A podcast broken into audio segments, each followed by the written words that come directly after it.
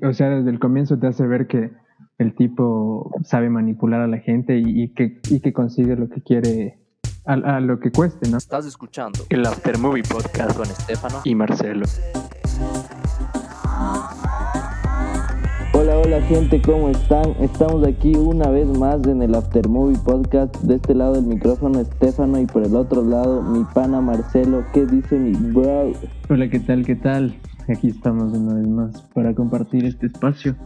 Y hoy le traemos una película súper interesante eh, donde su director es Dan Gilroy y le tiene como protagonista al gran Jake Gyllenhaal. Sí, sí, sí, hoy les traemos Nightcrawler y es la película justamente con la que debutó Dan Gilroy. En español, Primicia Mortal. Bueno, es una película en la que el principal es Lois, que es un sujeto que no tiene ninguna profesión y está en búsqueda de algún trabajo y encuentra una oportunidad grabando sucesos, accidentes y crímenes en las noches para después vender a los noticieros. Y en este rol se desarrollan muchas circunstancias que terminan convirtiendo a Lois en un insensible camarógrafo que a cualquier precio mostrará lo peor de la humanidad, incluso llegando a manipular la realidad. Eso de que el man no tenga ningún oficio, no sé, es medio raro porque desde el comienzo te presenta como que el man es un, un estafador, un ladrón. O sea, desde el comienzo te hace ver que el tipo sabe manipular a la gente y, que, y que consigue lo que quiere a, lo que cueste, ¿no? El tipo sabe manipular a la gente y, que, y que consigue lo que quiere a, lo que cueste, ¿no? Sí, justamente creo que en eso se envuelve toda la película. Pero antes de meternos en la película, ¿te parece hablar algún poco de, de Jake Gyllenhaal? Sí, claro. O sea, yo creo que para mí en esta película, Jake Gyllenhaal como que llega a un punto de genialidad que, que a mí me asombró un montón, porque creo que esta capacidad de encontrar una diversidad tanta en personajes y adoptar distintos roles, por ejemplo, se me hace que desde Donnie Darko, que se presenta como un joven inocente, así, o en Prisoners que toma el lado en cambio de, de la ley siendo un policía y ahí representa el orden, o en Zodiac que es un intelectual introvertido, y en esta película cambia totalmente el rol y es un periodista psicópata guiado por el morbo, entonces como que es un actor genial que puede interpretar roles a la perfección y de índoles muy distintas. Sí, sí, es un actorazo, se mete de lleno en el papel que le toca interpretar sobre todo en este, la, la interpretación y la caracterización del, del Lou Bloom es súper bacán. Sí, total, total, total. Incluso para esta película, eh, Jake Gyllenhaal se propuso bajar de peso y bueno, ahí quedó con el director y bajó entre unos 20 y 30 kilos o algo así, porque se le ve al tipo ahí como un sociópata y que no se preocupa tanto de su bienestar. Y, y el man se metió en ese personaje y se, y se comprometió en bajar esos, esos kilos de más. Qué loco, qué loco. Justamente creo que es una característica de los sociópatas, de esas características eh, del cuerpo, ¿no? No sé, recuerdo un poco a, a, Taxi Driver. Sí, es así, tal cual. O sea, para el man no es lo fundamental, ¿no? no es lo principal. Es solo algo quizás secundario. Claro, yo veo que, o sea, que Gyllenhaal es súper acertado en escoger la película a la que, en, la, en las que va a actuar. Como que Gyllenhaal se sigue metiendo en roles eh, como este, en donde brilla aún más, creo yo. Esta película incluso es considerada como independiente por, por el presupuesto que se manejó. Entonces, que se metan en este tipo de producciones le, le da cierto tipo de valor al, a él como, como actor en su carrera. Y entrando un poquito más en la película, ¿sabes? Lo primero que a mí me llamó la atención es que mm, la mayoría de la película, si no es casi toda la película, se desarrolla en la noche, que le da esta, este aire, le da este tono a la película de, de oscuridad, de lúgubre, de, de, lo oculto, de esto que pasa justamente como es el título, Nightcrawler.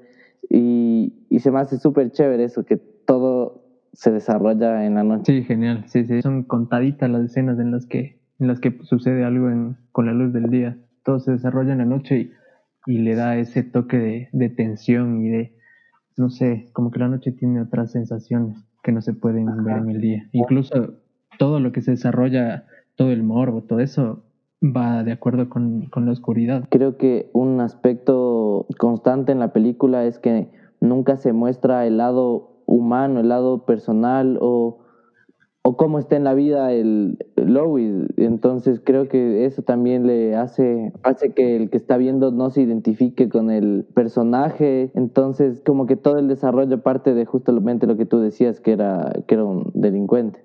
Ajá.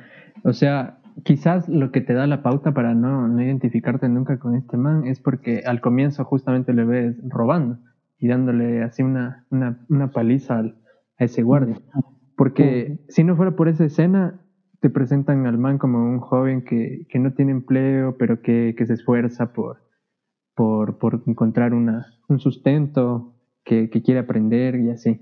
Entonces, o sea, si no fuera por esa escena, al comienzo más o menos por ahí te sentirías un poco identificado, capaz, un poco de simpatía o de empatía hacia el man, pero hay ese contraste del comienzo con lo que pasa después. Creo que justamente te presentan a este personaje que, que concibe a toda relación humana como una transacción, o sea, no ve a las personas, a nadie durante toda la película como humano, sino él ve todo como oportunidad y como de dónde beneficiarse y nada más. Sí, claro, todo para él exactamente es un beneficio, porque incluso la, la, la, ese tipo de relación amorosa, sentimental que él busca con, con la directora de noticias es solo eso, como un beneficio, no, no como algo que él sienta, sino solo es como un deseo. Claro, claro, se me hace un cague como le habla en una cita en términos de, de, negocio a la man que quiere estar con la man, así, pero en términos de negocio se me hace un cague de risas. Claro, claro, y le invita a salir bajo esos términos, ¿no? pero, pero también ahí está el otro lado, o sea, la man sabe y es consciente de, de que está saliendo con un tipo así y sigue ahí, ¿no? Por, por beneficios y por intereses económicos. ¿Sabes qué me hace pensar eso? ¿Tú crees que todos tenemos un precio? Yo creo que sí. Es difícil, pero sí. Creo que no, no en, tal vez no siempre en términos económicos, pero sí creo que puede existir ese tipo de precio. O sea, sí, quizás no un precio así tipo material y, y tangible, pero todos tienen un precio, una debilidad. Es lo que refleja un poco cómo se manejan la, las relaciones entre Lo y, y, los, y Nina. Los personajes. Y todos los personajes que se van dando en la, en la película. Sí, sí. Oye, pero hay algo que me llama full la atención y, y, y, no sé si tú le cachas de ahí la, que si tiene algo que ver con, con los sociópatas o con, o con algo así. Pero el man le dedica, le dedica tiempo a su planta que tiene en la casa y, y esa es la única por la que, o sea, se le ve que le, que le cuida y le, y le riega cada día. Y, me hace acuerdo un poco a, lo, a la película de Perfectos de Asesino, ajá, o León, o Lion de, de Professional. Me hace acuerdo eso, que, que el man era un, un asesino y cuidaba de su planta, le regaba y todo, ahí bajo la misma escena de la ventana. A eso me hizo acuerdo lo de Lou Bloom regándole y cuidando. Qué loco, ¿no? Como que existe siempre un lado humano, sea la calidad de humano que sea. Sí, como pero no sé si debe haber alguna razón por la que le ponen al man regando las planta, la planta, ¿no? O sea, sí, no, sí, no creo que sea solo como que al azar ese aspecto en un sociópata. Sí, sí, sí, o tal vez era como un tipo de referencia, ¿no? Sí, quizás, un pequeño guiño, tal vez tenga una razón por ahí escondida que falta investigar, quizás es un guiño, una referencia, pero me pareció súper llamativo. ¿Qué más elementos encuentras tú en la película? Bueno, como tú mencionaste, el color y la, la escenografía, o sea, me, me, gusta mucho la fotografía de esta película por, lo, por la oscuridad y, y todo lo que se desarrolla a partir de ese elemento. Me gusta también cómo Gyllenhaal se adueña de, del, del, del protagonismo, o sea, de toda la película y, y, se, y se mete de lleno en este personaje que, que, que quieres terminar de, de, de saber qué, qué, es lo que va a hacer, ¿no? Hasta dónde va a llegar por, hasta dónde llegan sus intereses y, y qué va a dejar en el camino para, para, alcanzarlos. Claro, justamente eso creo que es el personaje, un, un personaje oportunista que, que se basa en el morbo y que creo que refleja esta frase trillada de que si el fin justifica los medios o no, y creo que es un buen punto para partir de las acciones que va desarrollando el personaje. Claro, y para el man sí justificó el fin que tuvo, ¿no?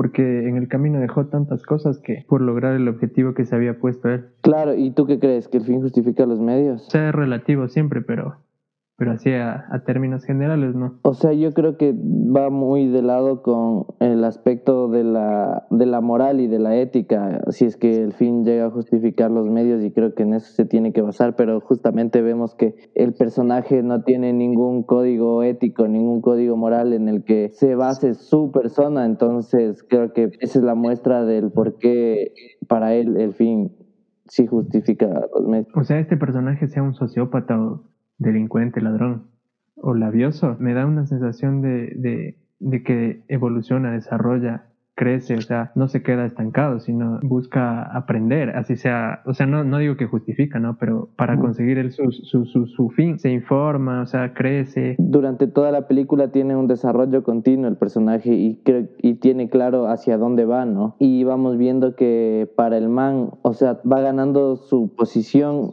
cuando, porque va haciendo lo que nadie más hace y presentan al comienzo un personaje que no tiene rumbo, no tiene orientación, que busca trabajo de lo que sea, en donde sea y llega un punto en el que lo tiene tan claro que hace cualquier cosa por eso. Antes de que se meta, o sea, se empieza a meter de, lleno en este tema de la, de la cobertura, esto de la fotografía, de, grabar eh, y, y el tema de los noticieros, ¿no? Pero al comienzo se le ve así sin nada de experiencia y, y también te deja esa reflexión de, hasta para, o sea, meterte a cualquier cosa tienes que, que saber a lo que vas, ¿no? Porque se le ve al comienzo al man que, que se consigue su cámara así súper amateur y, y, empieza a querer grabar cosas sin, sin tanta relevancia para los noticieros, así cosas súper de rutina para un policía que, que hasta el policía le dice que qué hace grabando eso, así como que el man no, no, no tenía bien claro en qué se estaba metiendo, pero me da esa reflexión de que tienes que saber a lo que vas y, tienes que, que, conocer un poco de, de, lo que está, de lo que quieres hacer, ¿no? Porque no te puedes meter a, a, hacer una actividad comercial o no, sin, sin por lo menos tener unos fundamentos. Sabes que a mí en cambio me deja un poco contrario a lo que tú dices, porque yo creo que más bien lo que refleja él es que lo importante es empezar, o sea, sea de donde sea que estés la, de la posición en la que estés, creo que el querer es suficiente como para empezar y creo que eso muestra porque él si bien no sabe a lo que se metía en el camino fue dominando esto y al punto de llegar a ser el mejor en lo que hacía. Sí, sí, claro. O sea, creo que ser constante en lo que haces, o sea, es súper importante, pero me parece que, que, si te llama la atención algo, si quieres empezar, sí tienes que por lo menos de ahí meterle un poquito de, de información y de ahí lanzar. Y respecto al, al morbo, ¿tú qué opinas de, en la película? Porque creo que también es un pilar fundamental de... O sea, me parece un, un reflejo y un chance sin como una crítica a lo que a lo que pasa a diario, ¿no? La sociedad, eh, eh, él elige ver ese tipo de noticias, ¿no? Y, y, como por ahí dicen en la película que son las noticias que más venden, la sangre, la crónica. Entonces, cosas que, que para las noticias no tienen mucha relevancia a la sociedad, puede ser que no se entere o, o que no le dé tanta importancia, ¿no? Sí, justamente para mí es lo mismo, o sea, que los medios y la, comunicación está basada en subir la audiencia a cualquier precio.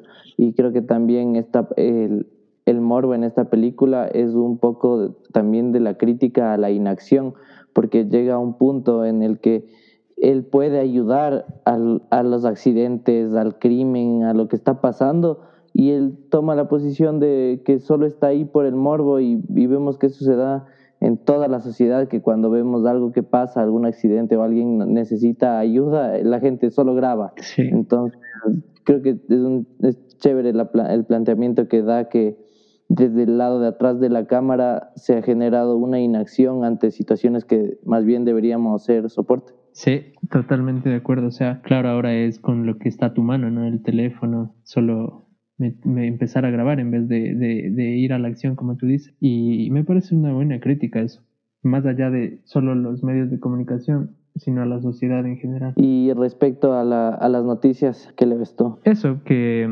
que, que, que la mayoría de noticias están basadas en, en los puntos de rating, que decidir si la noticia fue bien trágica, por ejemplo, como se muestra en la película, tiene que ir de encabezado con tal de que venda, entonces él hace así o como Lu, como Lu le, le, le, le convence a Nina de, de, manipular la historia que él hizo de la, del robo en la, en la casa. Entonces él, él manipula la noticia, prácticamente es como que eso hicieran los medios. Te presento en la mañana esta parte de la noticia, al mediodía esto y en la noche esto, como que para tener puntos de rating en, todo el día. Sí, o sea, creo que lo que yo me he fijado es que siempre está hacia lo más bajo de la sociedad y como está y como refleja en, esta, en la película, ¿no? Porque lo que más vende siempre es lo que más morbo genera. Como dice el título, es una primicia, ¿no? Y siempre el, el que tiene la primicia es el que el que gana. Sí, total. Y sabes que igual más da esa reflexión de que el cómo se manejan las noticias y cómo, y cómo muestran las cosas que pasan, porque en realidad no es que sales tú al, en la cotidianidad a la calle y, ves lo que te muestran las noticias. Capaz al año ves un atropellado, yo qué sé, no, algunos más, depende de dónde vivas, y algunos menos.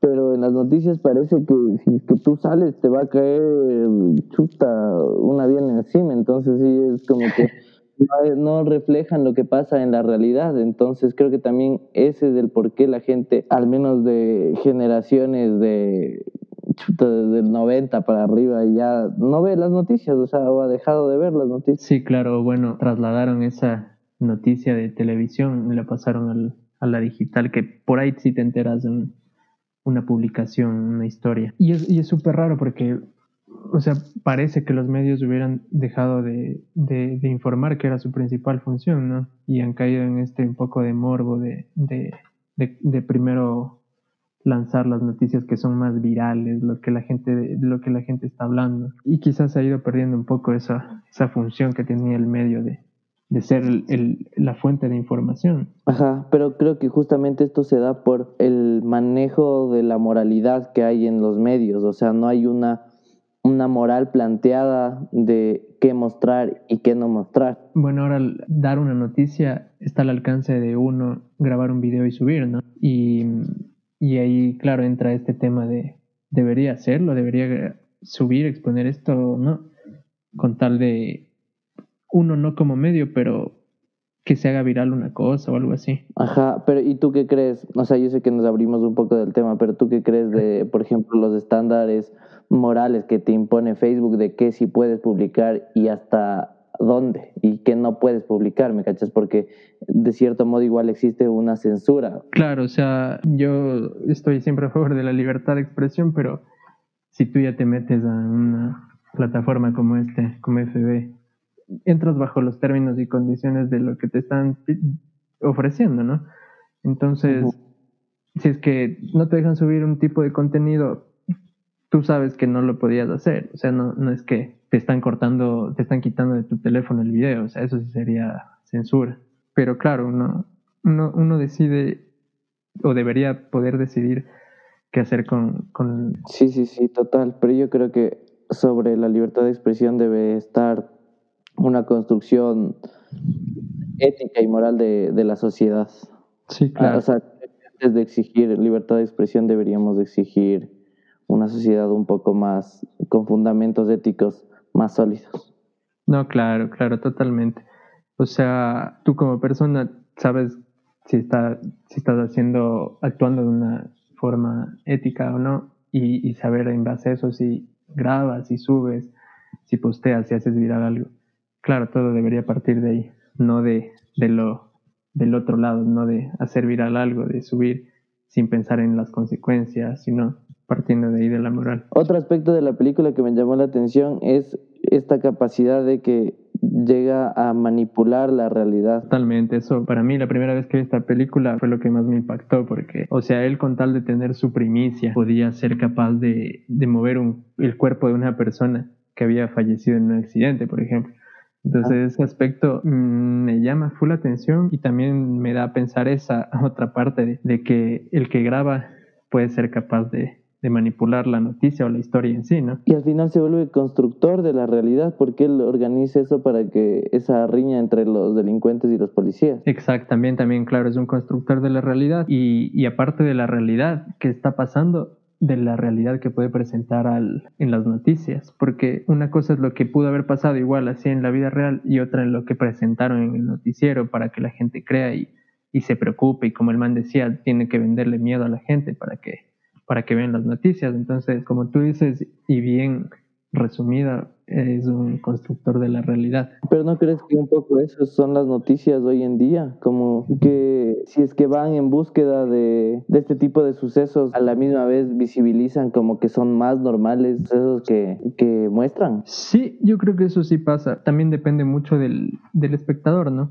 De qué tipo de contenido es el que consume o por dónde se informa. Y eso también me parece súper importante porque más o menos tú ya cachas cómo es un tipo de medio, si es de, crónica roja, amarillista, y, capaz no todos son centrados y, fidedignos, pero uno más o menos ya cacha por dónde ir o, por dónde leer o buscar o informarse, ¿no? Claro, pero por ejemplo, si es que en las mañanas yo veo que todas las mañanas hay una noticia de asalto, de cosas de ese estilo, de crímenes, yo creo que muchas personas en situaciones límite de que no saber qué hacer por X circunstancias de, su vida dicen, ah, bueno, si es que todos los días hay, hay delincuencia, si es que todos los días hay asalto, chuta, si yo asalto capaz, o sea, tampoco es algo tan malo. Yo creo que y con esto ya un poco para ir cerrando, porque creo que sí estuvo buena igual la parla, es que de cierto modo nosotros llegamos a construir sucesos de acuerdo al contenido que consumimos. O sea, como en la película, por ejemplo, las personas consumen el contenido que es basado en morbo, en violencia, en crímenes, el ente de, de Lewis va en búsqueda de eso. Entonces llega al punto de él volverse el creador de una noticia que llene las expectativas del consumidor y hace que se vuelva de cierto modo un círculo. Entonces la responsabilidad de lo que está en las pantallas justamente es de, como tú dices, es de ambos lados, del consumidor y del productor de noticias. Sí, totalmente creo que es un, un, trabajo en conjunto que se da para bien o para mal, porque si, o sea, si la audiencia cae, digamos que llega a pasar que ya no les gusta ver las noticias sangrientas, simplemente ya no te las van a presentar a, a la hora en la que pegaban más, sino ya de noticia de relleno, por ejemplo. Ajá, y como te digo, que capaz si es que no muestran tanto eso, lo desnormalizan, si es que cabe el término, y cada vez puede que suceda menos eso, ¿no? Si tú te pones a más o menos analizar ahí un noticiero, te das cuenta de que no hay buenas noticias o noticias positivas, sino la mayoría son tragedias, desastres o que la gente esté preocupada, ¿no? O sea, no sé si es que si es que cabe la ese juicio moral de decir que nos pongan buenas noticias o, o, no solo nos pongan malas noticias, sino creo que deberían ser más acordes a la realidad, o sea, al, y al uso que se les puede dar a la, a la información. Por ejemplo, aquí en Latinoamérica se da bastante de que la corrupción es algo que está constantemente en todos los noticieros y de cierto modo lo normalizan al punto de que ya se vea como que ah, hoy robó Juan, mañana robó José y chuta, si es que roba Pepito ya solo robaron los tres, o sea, y así normalizan eso.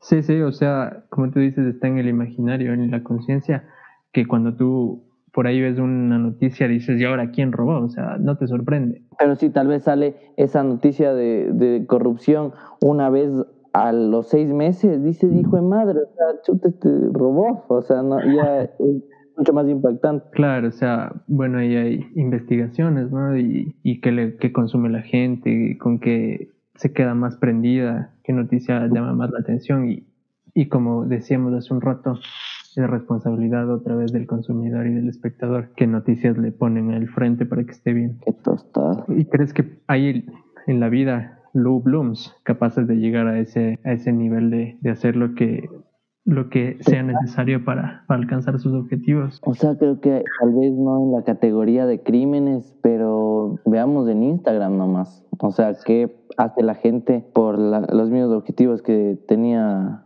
el personaje de la película, ¿no?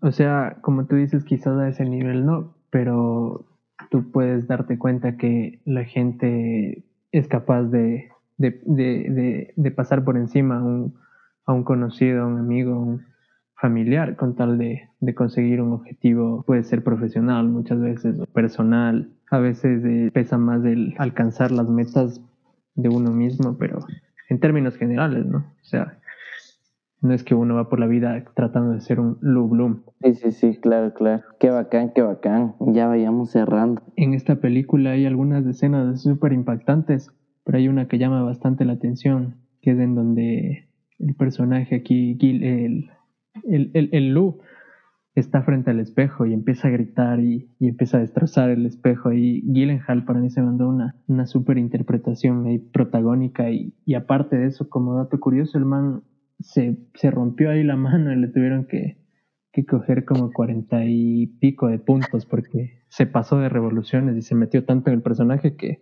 que en realidad se enfureció y empezó a pegar ahí el, Qué loco, que es que sí es un crack de, actor. Entonces, capaz por ahí tiene que venir la recomendación de hoy. Ya mencioné en el comienzo del podcast, pero quería recomendarles la película Prisoners, que igual es una actuación genial de Jake Gyllenhaal por Hugh Jackman, entonces un peliculón recomendadísimo para disfrutar un poco más de las actuaciones de Jake, como que continúa un poco de, de, la temática de esta de crímenes y ya no les digo más para que vayan a ver. Oye, para cerrar, aparte de con todo lo que me quedo de, esta peli que ya hemos parlado aquí, me quedo con esa frase que dice Lu, que va por ahí, dice, mi lema es, si quieres ganar la lotería, gánate el dinero para comprar un boleto. Sí, sí, sí, qué frase sota, qué buena, buena frase. Bueno, gente, gracias por escucharnos, nos estaremos viendo en, una, en un próximo episodio del After Movie y eso fue todo por hoy. Chau, chau.